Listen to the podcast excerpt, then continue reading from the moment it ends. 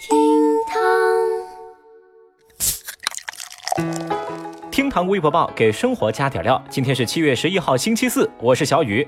话说，我突然明白了，什么叫做重要的事情说三遍？这个意思大致是说，我们遇到什么事儿，要在 QQ 空间说一遍，在微信朋友圈说一遍，还要在微博上再说一遍，是这意思吧？如果您也是这样，节目下方评论区来扣个一，让我来看看有多少人中招了呢？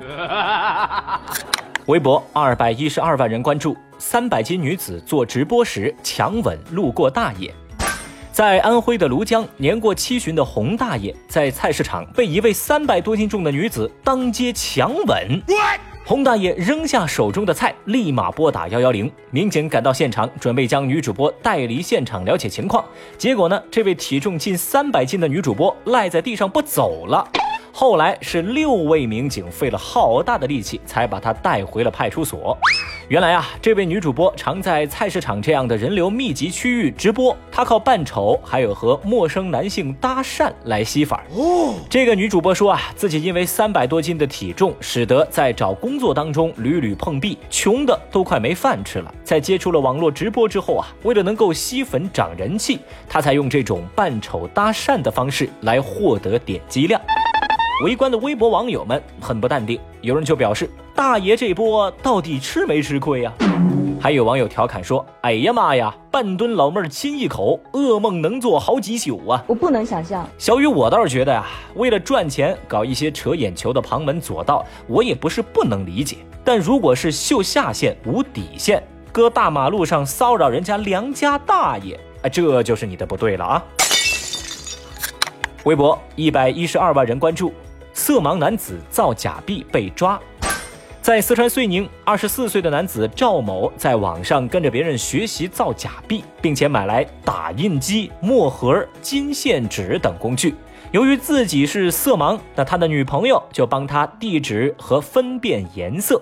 两个人花了好几千块，终于造出了两千多块的假币。可最终呢，这一男一女都被警方抓获。办案民警介绍说，通过观察呀，这俩人造的假币太假了，根本就用不出去。因为犯伪造假币罪，这赵某啊被判处有期徒刑三年零六个月，他的女朋友也获刑一年零六个月。这样的反向操作让网友们哭笑不得。有人就说呀：“你色盲还硬要造假币，我都感动哦，不，我都笑哭了呀。”也有网友感到不解。这俩人花了好几千就造出两千块的假币，这图个啥呀？讲真啊，这个假币假的程度真的是辜负了我对新闻标题的期待。我还以为我能看到绿色的一百块，红色的二十块呢。哎，为什么我会有点小失望呢？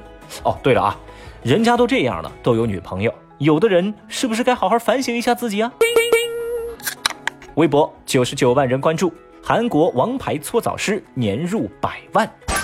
最近，韩国王牌搓澡师金尚燮接受了媒体的采访。他表示说，搓澡不能光靠蛮力，手指要像弹钢琴一般掌握节奏来搓澡。Amazing！他还说，搓澡的时候，每一个身体都是一件艺术品。据了解，金尚燮已经在澡堂搓澡三十八年，现在他的收入是十二点七万到十七万美元之间，换算成人民币，人家的年收入是八十七万到一百一十七万之间。未来他打算开一所搓澡师学校，培养后辈。好奇心满满的微博网友立马把消息送上热搜，大家纷纷表示：这难道是传说中的人体表皮污垢学吗？果然是行行出状元，只要搓澡搓得好，年入百万不是梦。啥也别说了，东北搓澡师傅，请求一战。还有谁？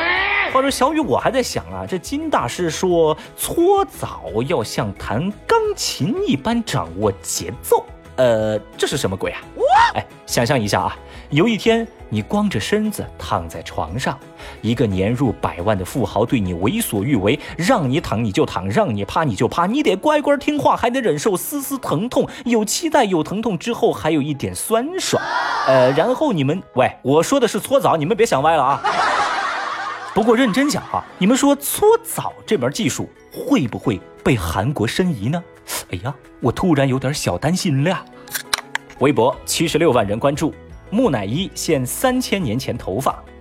九号有媒体报道说，俄罗斯科学家从古埃及木乃伊当中发现了保存良好的头发，头发是属于古埃及的贵族，至今已经保存超过三千年。科学家团队正在试图找出头发能保存至今的原因。他们从头发当中呢发现了一种特制的香油，里面含牛油、蓖麻油、蜜蜡和松脂等成分。消息登上热搜之后呢，微博网友们是疯狂艾特各大洗发水品牌的官微，让他们赶紧记下上边说的这些配方，以后洗发水啊一定能够大卖。也有微博用户吐槽说：“哇，人家木乃伊三千年都没秃，有的年轻人呐三十不到就秃光了。”那现在问题就来了呀，古埃及贵族的头发保存超过三千年，这秘诀究竟是什么呢？您 get 到重点吗？以我看呢，秘诀并不在古埃及，而是在贵族。